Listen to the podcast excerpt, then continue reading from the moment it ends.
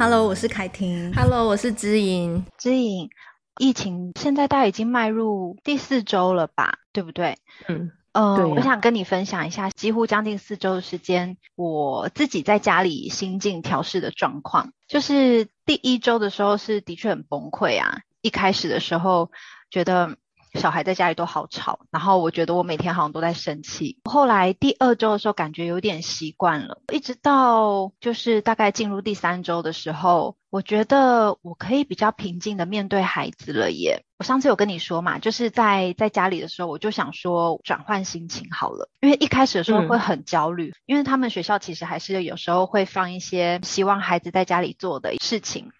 可能小作业啊，或者是老师会放一些线上的课程。其实呢，老师也没有强制规定说一定要做。但是你知道，有时候妈妈就会觉得说啊，小孩在家很无聊，一定要找事情给他做。所以第一周的时候会很很紧张，就是觉得啊，我一定要让他跟得上学校公布的一些讯息，还有作业。嗯。然后呢，不是那时候有很多大家都在传一些可以线上观看的一些教学的影片呐，或者是可以给孩子一起做的运动啊等等的。第一周的时候真的很急于想要安排孩子，就让他可能每天都按照那个 schedule 这样走。可是我觉得我压力好大哦，所以第二周的时候我就开始有点放空，我就觉得说算了，我一天没有做到这些也就算了，因为有时候会感觉到孩子其实他并没有很想要我们给他的这些资源，他们有时候可能在家他就是想要趁这个机会好好做自己的事情。那因为、嗯、因为我比较幸运的是，我的孩子目前还没有课业压力啦，所以我不用说紧盯着他们一定要做功课或是完成学校的一些学业，所以我就想说，好吧，那就你想放松，那我也不要逼你。所以第二周就觉得开始有点适应，然后进入第三周的时候，我觉得我可以更平静对待他们，是我开始转换自己的心态，想说，呃，如果是按照一般步调来说，他们一个进入幼儿园，一个进入小学阶段，那上学之后就是一直上上去，他跟家长相处的时间就越来越少了嘛，所以我就在第三周的时候，我自己就调整心态，想说，我就转念，那就当做呃，我又赚到了一段美好的时光，就是重温我们母女三人以前。呃，他们还很小的时候，一打二的那一种，三个人一起窝在家里的这种美好时光，好了，好好跟孩子相处，活在当下的那个心境。刚开始会觉得会有点怀疑自己说，说啊，我这样会不会是一个很放空、很不负责任的妈妈？因为我的朋友之间，他们也是有的会哇，每天都安排好多活动给孩子，例如说每天都来做个美劳啊，或是手作啊，或者是诶跟孩子一起做烘焙啊，或者是跟孩子一起学音乐啊，等等的。就是我的朋友身边都。好多这种很认真，然后非常有一些安排的妈妈，然后我就相较之下，我就会觉得哇，我自己会不会太懒散？可是我自己静下来想一想的时候，你在看孩子，他很享受待在家里做自己的事情的时候。那我就会觉得哇，我能够跟他们，就像你观察你的孩子在做一些自己的小活动，你可以静静在旁边观察他们。我觉得那个真的也是算一种享受，所以我就开始不要给自己那么大压力，我就每天就是这样轻轻松松的顺着孩子想要做什么，我就陪着他做什么。那我们就是不要给彼此压力。所以在第三个礼拜开始啊，我觉得我调试的还不错诶，跟孩子之间好像也取得了一个平衡。然后在第三周的时候，我也开始做这样的动作，就是。如果孩子跟我有什么要求啊，没有说很夸张的那种无理的要求，我就会尽量对他们说好。例如说，孩子跟我说：“妈妈，我想要吃一包小饼干。”那如果说现在是早餐的时间，他还没有吃完他应该吃的早餐，我还是会要求他，我会跟他说：“好啊，那我们要先把早餐吃完，我们再来吃小饼干哦。”那或者是说小孩嘛，我们大人偶尔难免也会嘴馋嘛，小孩有时候看到家里有什么，他也会说：“哎，妈妈，我可不可以吃一颗小软糖？”那我就会说，哦，好啊，那我们一天最多是吃三颗哦，所以你现在吃了一颗，我们接下来就是剩两颗的扣打，这样子，就是尽量我就会调试自己，不要常常一开始孩子跟我要求什么，我就不行不行不行这样打回去，因为就我的观察，嗯，因为会有一些既定自己想要遵从的一些规则，我就会很制止性的一直跟他们说这个不行那个不行。没有错，我是在遵循我的规则。可是仔细想一想，我好像某种程度，我其实只不过是在展现自己身为妈妈的一个威严、权威，就是我可以分配他们能做什么，不做什么。嗯、那我就会发现我的孩子反弹也蛮大，嗯、他们就很容易会很固执啊，或者是一直闹着跟你说不管他就是要，或者是开始跟你闹脾气。那其实接下来你就知道嘛，就引发亲子之间的战争。那我发现我开始渐渐对他们说好啊，好啊。好啊的时候，虽然说我不是每一个都是立即答应他们，但是我的当下没有给他们否定的话语，他们也比较能去接受我接下来给他们的一些规定是什么。好像因为这样子，嗯、他们的情绪也比较稳定，那我自己也没有那么紧绷，所以我目前调试的状况还蛮好的，没有像一开始那么的焦虑。还有，我还发现一个事情，哦、在这段时间呢、我就会尽量跟自己说，我要创造跟孩子之间是比较美好、少一点争吵的一些回忆嘛。说我会适时的表达对他们的爱，例如说有时候摸摸他们的头啊，蹲下来抱抱他们啊，亲他们一下脸颊，对他们微笑啊，认真的看着他们，他们其实就能感受得到，也接收得到我对他的爱。像有一天早上，这个礼拜发生的事，其实我都会顺手做这个动作。但那一天早上，我女儿突然跟我说这这些话，我觉得很感动。就是我有一天早上起床的时候，我就经过我的大女儿旁边，然后我就顺手就是摸摸她的头，摸摸她的头发，然后我又再去做我的事情。然后她就转过来对我说：“妈妈，你最近好常摸我的头哦。”我说对啊，然后她就说，是不是因为你觉得我现在长大了，你比较抱不动我，所以没有办法给我抱抱，所以你就多摸摸摸摸我的头，然后告诉我说你很爱我。我说对呀，就是 对，我就觉得哇，孩子是真的有接收到我们对他的爱耶，所以我那天听到我也觉得很窝心，嗯、对，所以我就会更加肯定说，嗯、对我现在这段时间我一定要好好的爱他们，充分的表达对他们的关爱。那可能也许这段期间一开始来说。对很多人来说，也许都是一个磨练。嗯，呃，刚开始会觉得很崩溃的时期，我现在慢慢转换成觉得，哎、嗯，是我们可以共处、和平共处的一个时期。那我也希望，就是可能这段时期过后，回过来再想这段时期，会是一个很美好的回忆。嗯，嗯啊，我这样听你分享，觉得你真的好不简单哦。像我觉得你刚刚分享的这个历程啊。在我们每一个人的这个疫情时间，疫情来袭嘛，对不对？来袭，对每个人的这个，对每个人调试的状态真的是不一样。尤其我觉得你很真实的去呈现，嗯、比如一开始第一个礼拜的那个尖叫、怒吼，然后两个小孩在家里吵架，就是心里面的空间真的是瞬间不见。面对自己有这样子的焦虑，然后你记得我们前两个礼拜聊的是什么吗？嗯，走入孩子的内心世界。对，我那时候在听，我就觉得哇，就是你已经在慢慢的调整跟找到自己调试的方法，然后每一个人其实他调试的速度都是不一样的，嗯，因为跟他的身边的资源有关嘛。像有些人一边 work from home，他就是一边要学新的技能，一边要应付崩溃的小孩，那这个时程就会拉长，对，就是痛苦时程会拉长。或是焦虑的这个时间，那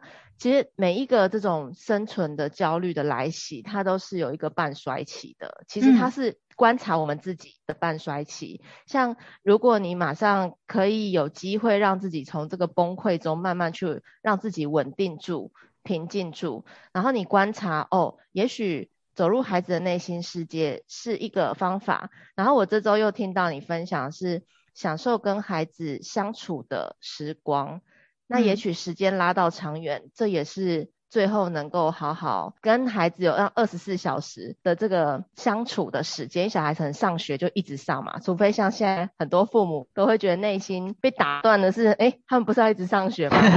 妈妈或爸爸要变成全能陪读王。我觉得看那些小小学、国中的父母超级崩溃的是，又要应付所有学校的课业，然后小孩挂在线上，然后盯他们上什么，跟有没有上线。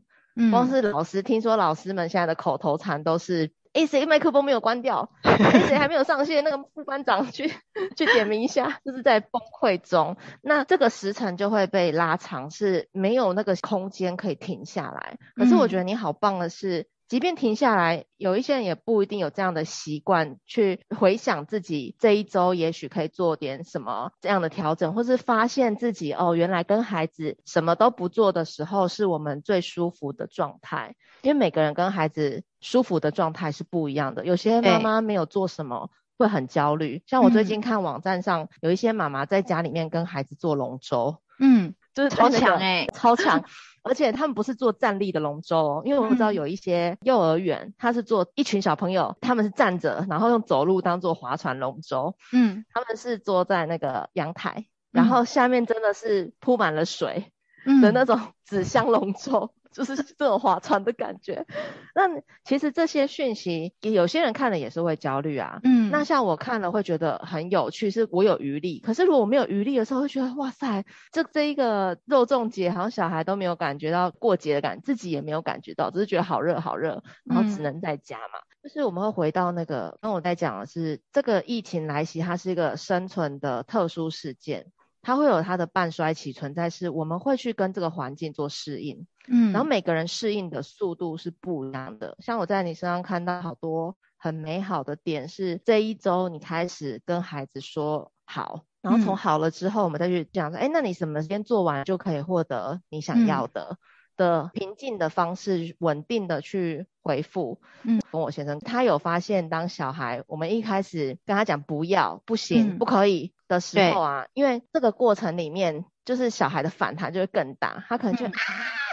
小小的尖叫嘛，或者是更固执，就是觉得你怎么这么固执。然后后来我就跟我先讲到一个神经心理的要点，我就跟他说，你知道吗？其实你跟一个人说 no 不行。不可以不好的时候，他其实会同步引发的痛觉神经，所以呢，嗯、他就会觉得他有个部分被阻断，然后或者是他跟你的要求，他本来是想要跟你做一个情感的连接，或者跟你有话题，嗯、那这些部分都被阻断的时候。他的心里面会有一个小小的痛的感觉，跟被隔绝在外的感觉，所以他其实尖叫是他待不住那个感觉，他不想要跟那个感觉在一起，他就会把那个心情丢出来。嗯、小孩都是直接往外丢嘛，嗯，那所以他往外丢丢的就是我们大人倒霉，然后就觉得你怎么这么固执？那他也从他的脑袋里面绕不出来，嗯、所以同步的就是小孩在接受这个 no 的时候，他其实更无法接受，除非他的。头脑的运作比较没有这么情绪化的阶段，比较可以讲道理的时候，嗯、他稍微会忍耐一下那个感受。他是需要慢慢练习承受这个感觉的。嗯，但是如果太小的小孩，你直接跟他 say no，有时候是他可能爬高啊，或者有立即性的危险。嗯，那你就先把他说 no 代理，他当然会反抗。那那他会去慢慢承受。嗯、但是如果是一般性的要求，他就比较没有办法，然后我觉得二十四小时要跟家人跟小孩都在一个地方不能移动的这一点本身就是一个蛮大的压力源，因为我们不可能时时刻刻甜蜜的腻在一起。对，当你的荷尔蒙消退，是爱意逐渐消退，跟生活中就是有很多琐事要彼此配合的时候，它都不是一个这么很愉快，一直可以 say yes 的事情。那这时候其实彼此之间就需要协调的时候，其实它会是一个我们没有办法透过，比如出去露个营，采买一下，看看外面的人，看看外面的事，看外面的物。我们常会跟比较心情容易忧郁或是焦虑的患者说，那你可以出去走一走。他们走不出去，但是他很需要出去走一走，原因在这里。可是现在疫情期间，你出去外面走，你都可能染疫。可能谁亲一下，或谁，你知道现在 我有一些同事，他们是在新北市嘛，那他们就说，连路边，其实路边的工人真的很辛苦，很辛苦，他们连把口罩拿下来吃个饭，在路边都会被检举，嗯，就是压力就很大嘛，表示这个集体的压力是很大的。嗯、那大家遇到压力，要不就往外抛出去，要不就自己隐藏，自己埋在心里面，那两种其实都不是那么健康跟理智的状态。但是遇到压力跟遇到焦虑，其实我们的理智线就是会慢慢的下降，因为他的脑神经就是这样运作的。嗯，所以这好像也无可避免。我们之前才会一直提说，我觉得其实像我们上前两个礼拜的部分说，走入孩子的内心世界，也是帮自己在想方设法的换位思考，跟进去他的世界看看好了，换一条不同的路走走看好了，就是那些都是在帮助我们做一些调节。嗯，那其实一开始疫情的。期间，大家不习惯的事情很多。例如说，像我跟我先生对于疫情焦虑是不同的。我那时候听到哦，开始有确诊，开始有什么，就开始搬酒精，怎么回家？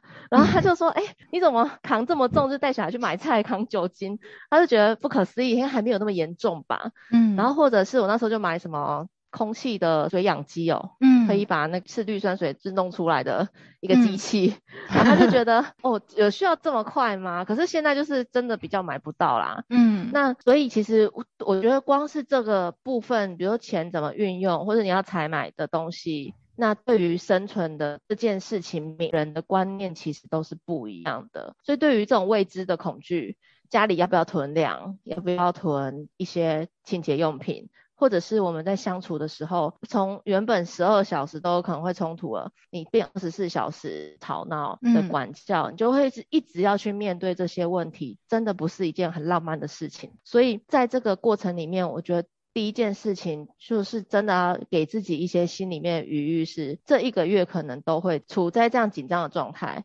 他虽然说焦虑跟愤怒其实都是不持久的情绪，但是当他变慢性延长，或者是你听到哦，停课又在延延后，嗯，然后可能九月大家就开始焦虑，九月能不能开学等等的这些。都是一个焦虑状态的时候，当它慢慢变成慢性，我们得要找一些方式来因应。那、嗯、所以我觉得像你刚刚分享的就很重要，因为毕竟我们要去习惯一个状态，大概二十一天以上嘛，就是不是就是说如果要养成一个习惯，二十一天嘛。对，我们现在已经度过那二十一天了，难怪我习惯了。我觉得大家呢可以都想想说，我们在这二十一天中的进化了什么？对，跟怎么去因应呢？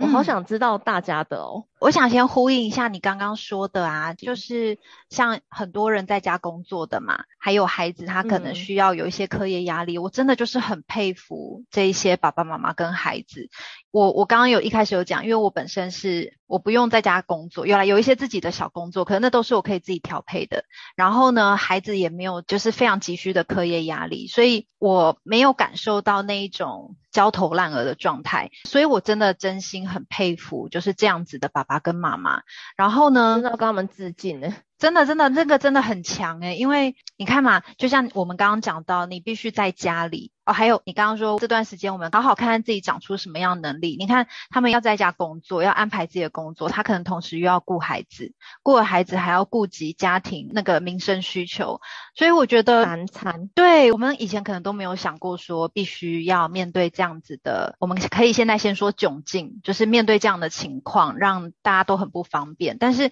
我们都一点一滴的在进化，你看像这样子的爸爸妈妈一定不在少数。然后我觉得孩子的部分，我觉得孩子也很辛苦的是说，因为我有给我的大女儿有上一个就是线上的课程，但是一个礼拜就是两天而已，而且时间不长。那那个是他自己要求说他想要上的。然后呢，我真的有深深体验到，孩子其实能坐在电脑前面上课的那种专注力其实是有限的。不过还好，这个线上课程呢，因为他老师他有安排，就是呃大概三十到四十分钟休息十分钟这样子，都是在孩子还可以坐下来的范围。可是我们同时在线上看到其他的孩子的状态，其实其他孩子不见得是可以坐在那边坐坐到满三十分钟或四十分钟，有的孩子他是可能一下子就离开座位，一下子又动一动他自己身旁的东西。所以对于爸妈又要盯着孩子在课业上面的那个焦虑的部分，我觉得一定是更多的。然后孩子其实你面对线上课程的状态，跟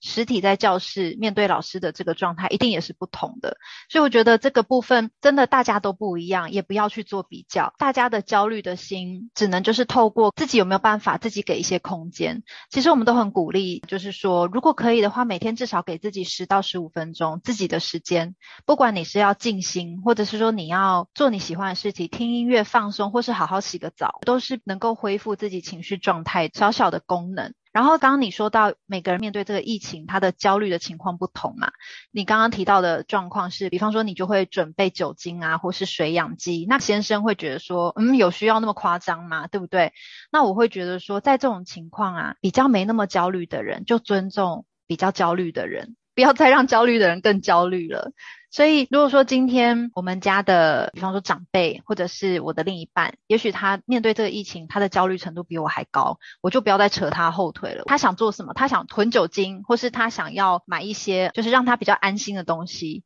那就让他去吧。我觉得这个时候，其实每个家庭都有他不同的压力存在。如果说能够尽量达到彼此之间的配合。然后让那个压力不要再爆表，彼此尊重一下对方现在的心情状态，因为每个人现在其实真的都不太好受。因为你刚刚讲到有一个点，我觉得蛮好的，就是彼此之间，嗯、呃，无论是夫妻或是跟孩子相处，因为现在最常大家都待在家嘛，嗯，如果有家人，就是跟家人相处，我觉得顺势而为很重要，随顺，就是说，对对对，我们大家不用做同一件事情，像比如说。嗯之前我有一些合作的伙伴也会跟我说，哎、欸、哎、欸，你原来可以有从从这个角度看学生呢，我怎么都不知道。嗯，嗯，那这样子我要怎么样才能跟你一样？我就跟他说，我们不用做同一件事情啊，我们为什么要一样？你可以彼此之间学习没有问题，嗯、可是也不要焦虑说我们看到的点不一样，因为你也提供了我很重要的资讯，比如说我们遇到的导师、合作伙伴，如果是导师或是科任老师，他就说，哎，我从来都不知道他可能有这个需求，啊，我怎么会不知道？然后你就别想，怎么会不知道吧？就是现在有一个人告诉你，他可能有这方面的可能性。那你也提供给我他在课堂上的表现，他在这一科的投入的程度，那我也可以借力使力，因为我不可能去当他全科的老师，所以我们就是彼此借一点力吧。嗯，那我觉得其实这个观点，无论在工作上或是在家人关系上，我自己就常常看到是我在家人关系中，如果有人跟我不一样。嗯，我就像比如说我公公婆婆，他们很重视清洁，他们很很容易看到地板上的不干净的地方。嗯，真的超感谢的啊！如果我小孩现在趴在地上，就是爬过去，然后手放在嘴巴里面，那我我就是已经处理不完的的很多的杂事，然后又要处理小孩清洁的问题。嗯。那时候一开始的时候，我跟他们讲说：“哦，天哪，你看得到，我都看不到，感谢你。那如果看到的话，可以跟我讲，我就去清理。”的时候，我我当然也会背负着那个压力，说，哎，他们会不会觉得，哎，你这个妈妈怎么什么都看不到，视力有什么问题？怎么视力比我们还差？我当然也会背负这个焦虑，可是这个焦虑我就轻轻放下，嗯，因为我没办法变得跟。他们一样，他们常年的习惯可以把家里面整理得很干干净净。可是像我，其实我自己的习惯是，当你看到我桌子上一团乱的时候，就是我创作力爆发的时期。静下来要开始做点什么时候，我就会开始收桌子。嗯嗯，那时候我才会慢慢的进入我自己。所以我有一个自己的步调。那那个步调我没有办法逼迫别人马上了解的时候，加上你看，如果是疫情时期，对，我们从来没有想过。其实不管是我们啦，就是我也没有想过，我先生在工作场域的那几个小时，那十二到十四个小时，嗯，他是怎么做工作的？那直到他 work from home，我才知道说，哇，我就是那个开会，突然之间日本连线，突然之间我说你会日文吗？都怀疑他是要多国语言，然后突然之间讲出来，嗯，跟我讲我现在在怎么，你现在先不要吵我，那我才会真的去身临其境。他的状态，那我觉得这些其实都是我们没有机会去这么深刻、很参与对方工作，跟参与对方又工作又要生活的新的焦虑。那所以虽然第一周大家其实真的很失控。也慢慢的平稳下来，但是这个平稳是埋了很多的怨气在里面的的那个崩溃，嗯，还是是在这个过程里面对彼此更了解。我老公好像有时候跟我开玩笑说，哎、欸，我发现我跟那么多国人合作啊，并不是所有的日本人都是杰尼斯。然后不是韩国人都是欧巴，都不是欧巴，他是 Oh my God 嘛，他就觉得无聊，就是他就就我们开始会有这些话题的时候，我自己心里面也比较知道，哦，我其实慢慢接受他的生活中他的压力，要应付是这么多立即的需求，跟我想象的都是不一样的嘛。那所以我跟着他身临其境，一开始当然也不是很协调，但是后来慢慢知道，他也慢慢沟通出来，他以前不习惯讲，他觉得他自己。扛就可以。那所以我觉得这个过程里面，彼此怎么去让自己的内心松动一点，然后也让对方的心更了解一点，彼此的这个沟通，无论有没有冲突，都是很正常的。讲清楚是现在的需求，因为在这个这么大的压力源，又加上出去人家可能哈啾，你心里面都会抖动一下，说 是不是要距离一个三十公尺，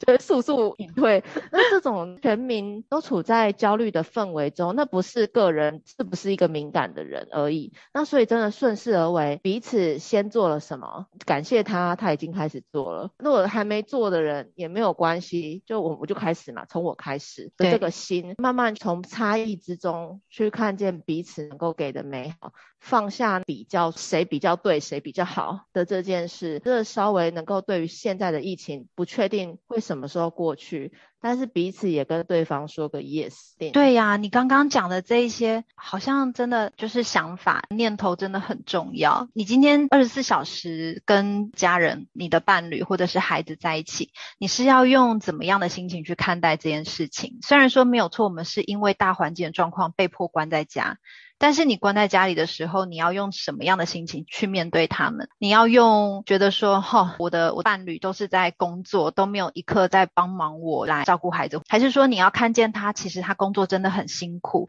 原来他有这么多的事情要做，我从来没有看过他这一面，然后渐渐的去了解彼此都有彼此每天都在各司其职的部分，然后去感谢对方。哇，原来你平常也其实也做了很多努力，只是在不同的领域上，所以怎么看待这件事情真的是蛮重要。要的，如果说能够都以比较正面，然后互相包容的心态来度过这个疫情，应该也是有一些帮助。哦，然后我突然想到一个点，就很可爱。你刚刚说看到人家没看到的地方嘛，对不对？可是这有点岔题。题外话，以前我孩子还很小的时候，那时候我带大女儿，她还很小，大概两岁还三岁的时候，我带她到外面去公共场所。那时候还没有疫情的时候，她在洗手，洗手的那个水龙头，它有手动的跟感应式的，对不对？嗯，对。然后啊，那时候就刚好就是手动跟感应式的两边都有。我女儿就是要用那个感应式的冲水，然后我。那时候心里就觉得说，那感应式的超不好用的啊，干嘛不用手动的？那时候还没有疫情，嗯、我再强调一次，还没有疫情。然后我女儿就说，因为我觉得这比较好用啊，感应式的比较好用。我就那时候也是第一个念头就想说，怎么会感应式的比较好用？我觉得难用死了。后来我带着他离开那个厕所的时候，我就突然，我也不知道为什么突然想到，我就问他说：“你觉得感应式的比较好用，是不是因为你不用去手动开那个开关？因为他那时候身高还不够，你你是不是觉得说你手伸过去，感应式的水就会流出来，你就不用去手动开开关，所以你觉得这比较方便？”他就说：“对啊。”然后我就觉得哇，真的诶，就是我那个时候没有站在他的角度去想。所以每个人看到的是不一样的。我自己觉得感应的好难用哦，就是有时候感应那个方向啊，角度不对，水都不会出来。但是孩子因为他的高度不够，他搬不到那个水龙头的开关，所以他会觉得感应的比较好用。不过你能够走出来就想到对他来说可能那样子比较好用的点，我觉得也蛮不简单的耶。就是不知道，就是这时候匆匆过去，就是 Oh my God，我也不知道那时候怎么会。怎么会突然有个灯泡亮了起来？想说就已经进入他世界啊，这进入他 世界的象征。我们再回到刚刚我们的话题，我们之前也有说嘛，这段期间我们就放低标准，有的时候就是。睁一只眼闭一只眼，不要要求太多。大家就是，我觉得能够和平共处比较重要啦。因为我自己是还没有课业压力的妈妈，所以我也不敢百分之百的请有课业压力的家长对孩子他的课业不要要求那么高，我不敢这样子说。但是我还是希望心里稍微再多给彼此一些空间，因为我相信爸妈有他的压力，孩子其实一定也有他的压力。那我们要怎么去看到孩子他现在压力在哪边，然后怎么帮助他？他需要什么帮忙？就希望大家这段期间都可以好好的度过。我觉得这段期间需要好多的鼓励跟肯定，看对小细节就能够彼此肯定那个转变。今天有讲到几个不错的点，就是除了走入孩子的内心，也看到自己在这一个月的改变，然后彼此无论是对伴侣或对自己，其实也拓展对对方的观察，嗯，那对于家人关系有更多深刻的感受。然后一定要记得，我们这个时期真的就是一个压力尚未解除期，无论有一些变数，有一些情绪化，都是很正常的。嗯，那所以不要把对方情绪化的字眼往内心去，也是蛮重要的一个心理培力吧，帮自己 健康的设想，对，这才是蛮重要的。嗯，对。那我们这一集先到这里，然后祝福大家，祝福大家。我是凯婷，我是知莹，Face 崩溃娃的镇定剂。我们下集见喽。